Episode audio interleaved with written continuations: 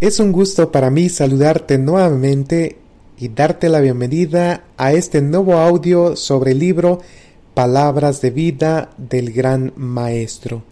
El día de hoy vamos a comenzar con el prefacio y posteriormente continuaremos con el capítulo número uno. Prestemos atención. Cristo, el gran maestro, impartió gran parte de su instrucción mientras recorría con sus discípulos las colinas y los valles de Palestina o descansaba a orillas del lago o del río. En la enseñanza que dio mediante parábolas, vinculaba las verdades divinas con las cosas y los incidentes comunes, como puede descubrirse en el caso del pastor, el constructor, el labrador, el viajero y el ama de casa. Los objetos familiares eran asociados con pensamientos verdaderos y hermosos, relativos al interés amante de Dios en nosotros, al homenaje agradecido que le debemos a Él y al cuidado que debiéramos tener los unos para con los otros. Así, las lecciones de sabiduría divina y verdad práctica cobraban mayor fuerza y agudeza. En este volumen, las parábolas están agrupadas según sus temas y se explican e ilustran las lecciones de ellas que de ellas se desprenden. El libro está lleno de joyas de verdad, y a muchos lectores les proporcionará una comprensión más rica del panorama común de la vida cotidiana. Las muchas ediciones de este libro, tanto en inglés como en otros idiomas importantes, han demostrado la popularidad del mismo. El texto ha sido ligeramente retocado en base a un nuevo cotejo con el inglés y a una revisión completa. Que esta obra continúe su misión, guiando al lector a los pies de Jesús gracias a una comprensión mejor de sus enseñanzas, es el sincero deseo de los editores. Capítulo número 1. La enseñanza más eficaz. En la enseñanza de Cristo mediante parábolas se nota el mismo principio que el que lo impulsó en su misión al mundo, a fin de que llegáramos a conocer su divino carácter y su vida, Cristo tomó nuestra naturaleza y vivió entre nosotros. La divinidad se reveló en la humanidad, la gloria invisible en la invisible forma humana. Los hombres podían aprender de lo desconocido mediante lo conocido. Las cosas celestiales eran reveladas por medio de las terrenales. Dios se manifestó en la semejanza de los hombres. Tal ocurría en las enseñanzas de Cristo. Lo desconocido era ilustrado por lo conocido. Las verdades divinas por las cosas terrenas con las cuales la gente se hallaba más familiarizada. La escritura dice, todo esto habló Jesús por parábolas, para que se cumpliese lo que fue dicho por el profeta que dijo, abriré en parábolas mi boca, rebosaré con cosas escondidas desde la fundación del mundo. Las cosas naturales eran el vínculo de las espirituales. Las cosas de la naturaleza y la experiencia de la vida de sus oyentes eran relacionadas con las verdades de la palabra escrita, guiando así del reino natural al espiritual. Las parábolas de Cristo son eslabones en la cadena de la verdad que une al hombre con Dios, la tierra con el cielo. En su enseñanza basada en la naturaleza, Cristo hablaba de las cosas que sus propias manos habían creado y que tenían cualidades y poderes que Él mismo les había impartido. En su perfección original, Todas las cosas creadas eran una expresión del pensamiento de Dios. Para Adán y Eva, en su hogar edénico, la naturaleza estaba llena del conocimiento de Dios, repleta de instrucción divina. La sabiduría hablaba a los ojos y era recibida en el corazón, pues ellos se ponían en comunión con Dios por medio de sus obras creadas. Tan pronto como la santa pareja transgredió, transgredió la ley del Altísimo, el fulgor del rostro divino se apartó de la faz de la naturaleza. La tierra se halla actualmente desfigurada y profanada por el pecado. Sin embargo, aún en su estado de marchitez, permanece mucho de lo que es hermoso. Las lecciones objetivas de Dios no se han borrado. Correctamente entendida, la naturaleza habla de su Creador. En los días de Cristo se habían perdido de vista estas lecciones. Los hombres casi habían dejado de discernir a Dios en sus obras. La pecaminosidad de la humanidad había echado una mortaja sobre la radiante faz de la creación, y en vez de manifestar a Dios, sus obras llegaron a ser un obstáculo que lo ocultaba.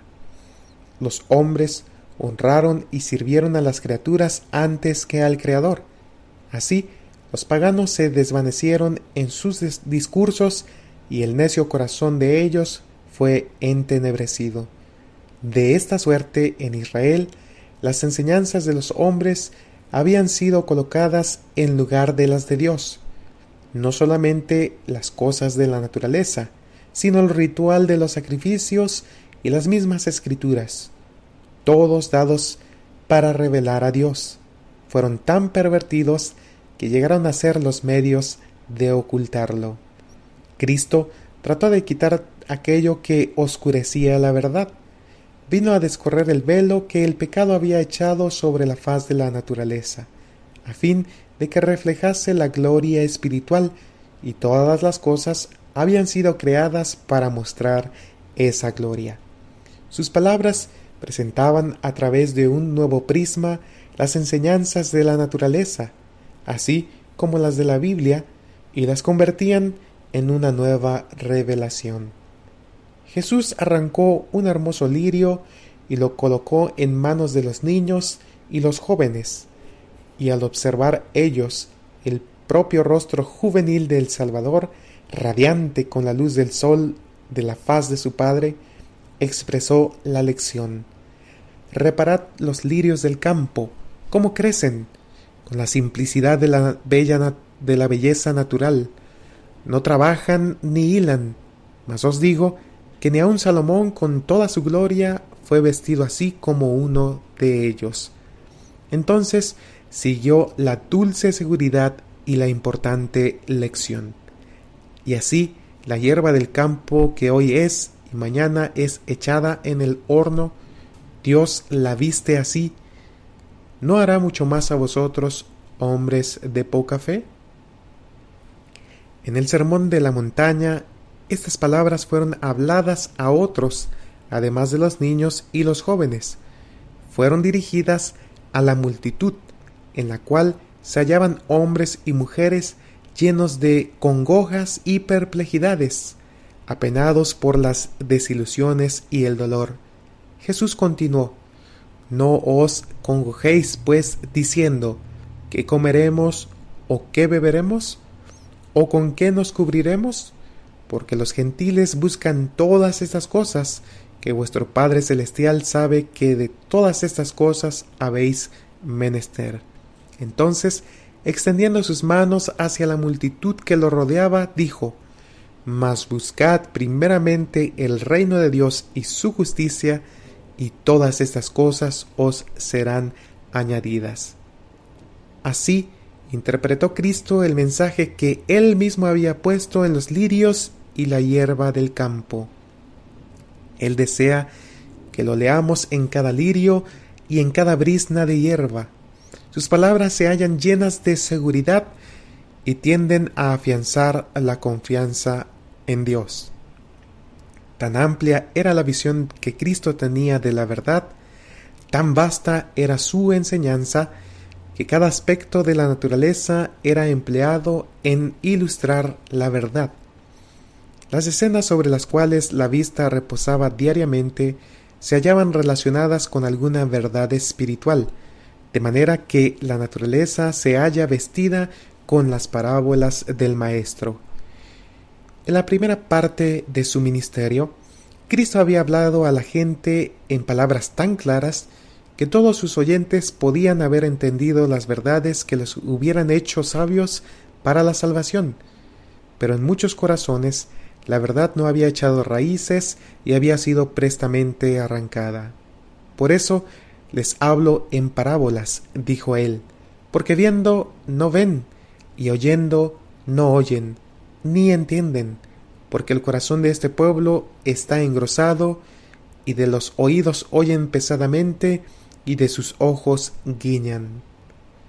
Jesús quiso incitar el espíritu de investigación, trató de despertar a los descuidados e imprimir la verdad en el corazón. La enseñanza en parábolas era popular y suscitaba el respeto y la atención, no solamente de los judíos, sino de la gente de otras nacionalidades. No podía él haber empleado un método de instrucción más eficaz. Si sus oyentes hubieran anhelado un conocimiento de las cosas divinas, habrían podido entender sus palabras, porque él siempre estaba dispuesto a explicarlas a los investigadores sinceros. Otra vez Cristo tenía verdades para presentar que la gente no estaba preparada para aceptar ni aun para entender. Por esta razón, también Él les enseñó en parábolas. Relacionando sus enseñanzas con las escenas de la vida, la experiencia o la naturaleza cautivaba su, su atención e impresionaba sus corazones. Más tarde, cuando ellos miraban los objetos que ilustraban sus lecciones, recordaban las palabras del Divino Maestro. Para las mentes abiertas al Espíritu Santo, el significado de la enseñanza del Salvador se desarrollaba más y más. Los misterios se aclaraban y aquello que había sido difícil de entender se tornaba evidente. Jesús buscaba un camino hacia cada corazón, usando una variedad de ilustraciones. No solamente presentaba la verdad en sus diferentes fases, sino que hablaba al corazón de los distintos oidores. Suscitaba su atención mediante figuras sacadas de las cosas que los rodeaban en la vida diaria. Nadie que escuchara al Salvador podía sentirse descuidado u olvidado. El más humilde, el más pecador, oía en sus enseñanzas una voz que le hablaba con simpatía y ternura. Además, tenía él otra razón para enseñar en parábolas. Entre las multitudes que se reunían a su alrededor había sacerdotes y rabinos, escribas y ancianos, herodianos y príncipes, hombres amantes del mundo, fanáticos, ambiciosos que deseaban sobre todas las cosas encontrar alguna acusación contra él. Sus espías seguían sus pasos día tras día, para hallar alguna palabra de sus labios que pudiera causar su condena y acallar para siempre a aquel que parecía arrastrar el mundo tras sí. El Salvador entendía el carácter de esos hombres y presentaba la verdad de tal manera que ellos no pudieran hallar nada en virtud de lo cual presentar su caso ante el Sanedrín. En parábolas reprochaba la hipocresía y las obras malvadas de aquellos que ocupaban altas posiciones y revestía de lenguaje figurado verdades tan cortantes que si se las hubiera presentado en forma de denuncia directa, ellos no habrían escuchado sus palabras y bien pronto hubieran puesto fin a su ministerio. Pero mientras eludía a los espías y los hombres de corazón sincero aprovechaban sus lecciones, la sabiduría divina, la gracia infinita, eran aclaradas por los objetos de la creación de Dios. Por medio de la naturaleza y los incidentes de la vida, los hombres eran enseñados acerca de Dios, las cosas invisibles de Él, su eterna potencia y divinidad, se echan de ver desde la creación del mundo, siendo entendidas por las cosas que son hechas. En la enseñanza en parábolas usada por el Salvador se halla una indicación de lo que constituye la verdadera educación superior. Superior. Cristo podría haber abierto ante los hombres las más profundas verdades de la ciencia, podría haber descubierto misterios cuya penetración habría requerido muchos siglos de fatiga y estudio. Podría haber hecho insinuaciones en los ramos científicos que habrían proporcionado alimento para el pensamiento y estímulo para la inventiva hasta el fin de los tiempos. Pero no lo hizo. No dijo nada para satisfacer la curiosidad o para gratificar las ambiciones de los hombres, abriéndoles las puertas a las grandezas mundanas. En toda su enseñanza, Cristo puso la mente del hombre en contacto con la mente infinita. No indujo a sus oyentes a estudiar las teorías de los hombres acerca de Dios, su palabra o sus obras. Les enseñó a contemplarlo tal como se manifestaba en sus obras, en su palabra y por sus providencias. Cristo no trató de teorías abstractas, sino de aquello que es esencial para el desarrollo del carácter, aquello que aumenta la capacidad del hombre para conocer a Dios y amplía su eficiencia para lo bueno. Habló a los hombres de aquellas verdades que tienen que ver con la conducta de la vida y que abarcan la eternidad. Fue Cristo el que dirigió la educación de Israel.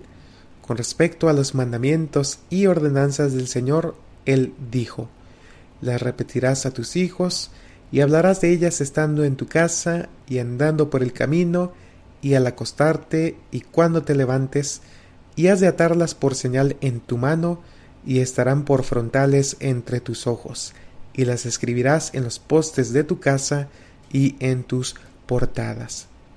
En su propia enseñanza, Jesús mostró cómo había de cumplirse este mandamiento, cómo pueden presentarse las leyes y principios del reino de Dios para revelar su belleza y preciosura. Cuando el Señor estaba preparando a los hijos de Israel para que fueran sus representantes especiales, les dio hogares situados entre las colinas y los valles. En su vida en el hogar y en su servicio religioso, se ponían constantemente en contacto con la naturaleza y con la palabra de Dios. Así también Cristo enseñaba a sus discípulos junto al lago, sobre la ladera de la montaña, en los campos y arboledas, donde pudieran mirar las cosas de la naturaleza con las cuales ilustraba sus enseñanzas, y mientras aprendían de Cristo, usaban sus conocimientos cooperando con Él en su obra. De esta suerte, mediante la creación, hemos de familiarizarnos con el Creador. El libro de la naturaleza es un gran libro de texto que debemos usar conjuntamente con las escrituras para enseñar a los demás acerca del carácter de Dios y para guiar a las ovejas perdidas de vuelta al aprisco del Señor. Mientras estudian las obras de Dios, el Espíritu Santo imparte convicción a la mente. No se trata de la convicción que producen los razonamientos lógicos, y a menos que la mente haya llegado a estar demasiado oscurecida para conocer a Dios, la vista demasiado anublada para verlo, el oído demasiado embotado para oír su voz, se percibe un significado más profundo y las sublimes verdades espirituales de la palabra escrita quedan impresas en el corazón.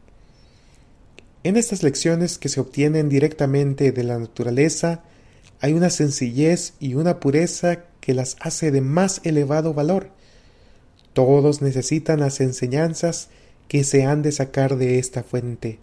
Por sí misma, la hermosura de la naturaleza lleva al alma lejos del pecado y de las atracciones mundanas y la guía hacia la pureza, la paz y Dios.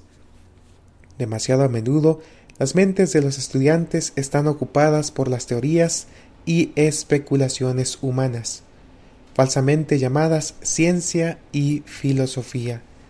Necesitan ponerse en íntimo contacto con la naturaleza. Aprendan ellos que la creación y el cristianismo tienen un solo Dios.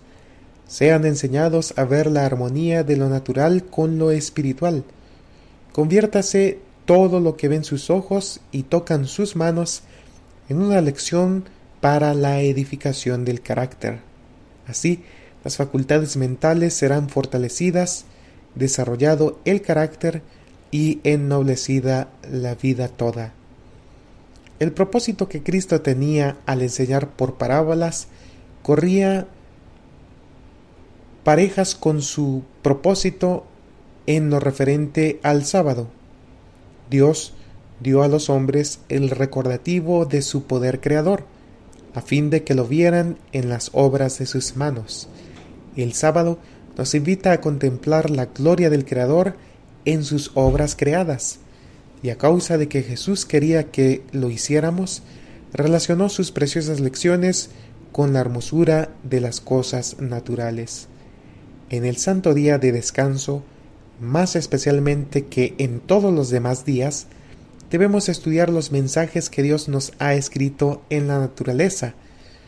Debemos estudiar las parábolas del Salvador allí donde las pronunciara, en los prados y arboledas, bajo el cielo abierto, entre la hierba y las flores, cuando nos acercamos íntimamente al corazón de la naturaleza, Cristo hace que su presencia sea real para nosotros y habla a nuestros corazones de su paz y amor.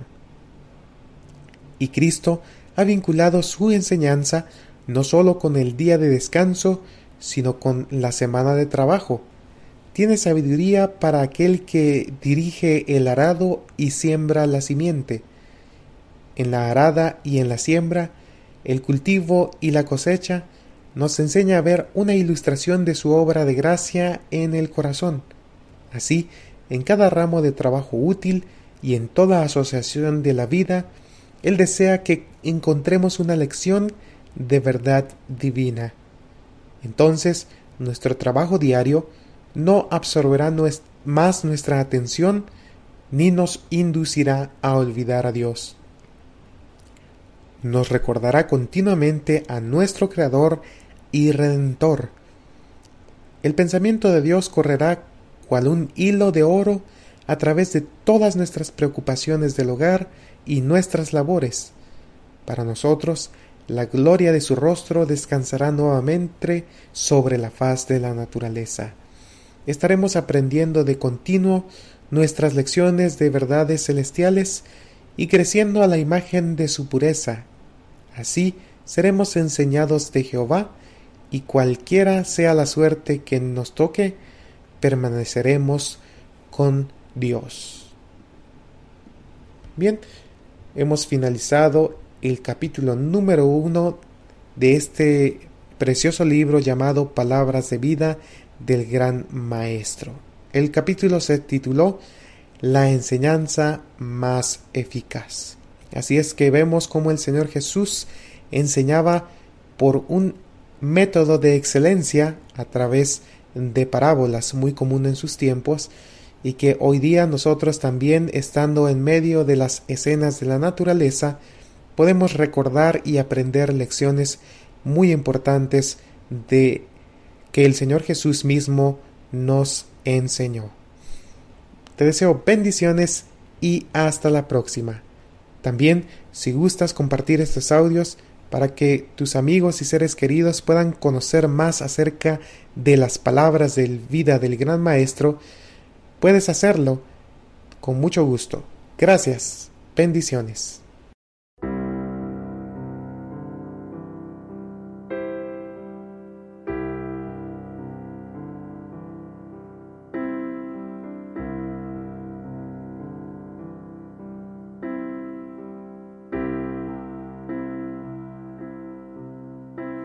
Los pies del maestro me senté.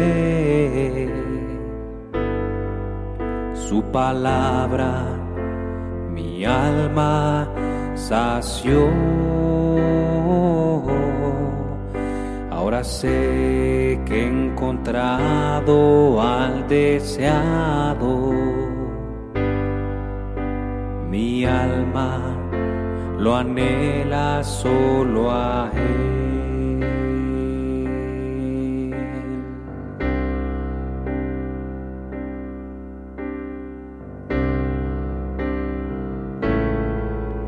A los pies del Maestro me senté,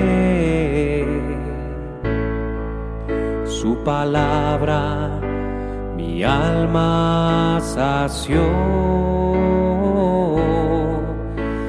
sé que he encontrado al deseado mi alma lo anhela solo a Él. He encontrado al amado, nunca más lo dejaré.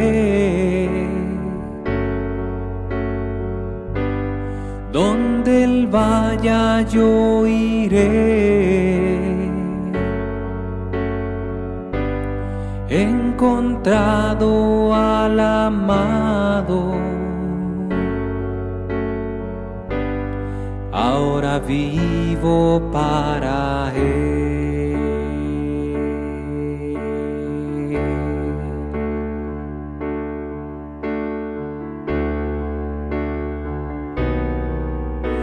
Los pies del Maestro me senté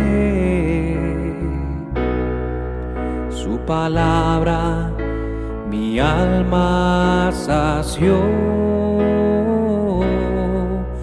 Ahora sé que he encontrado al deseado. Mi alma lo anhela solo a Él. Encontrado al amado. Nunca más lo dejaré. Donde Él vaya yo iré.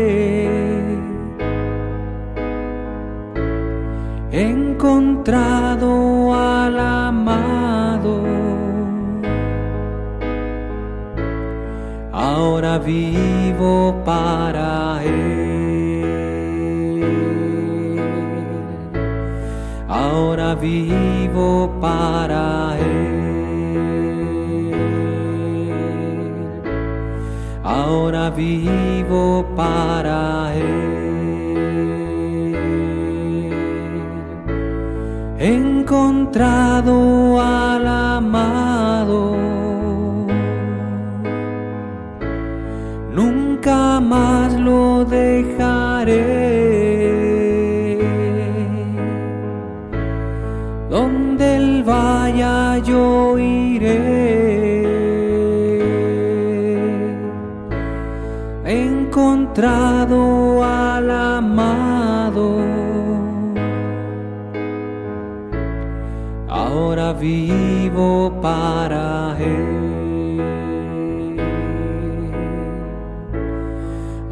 Ahora vivo para Él. Ahora vivo para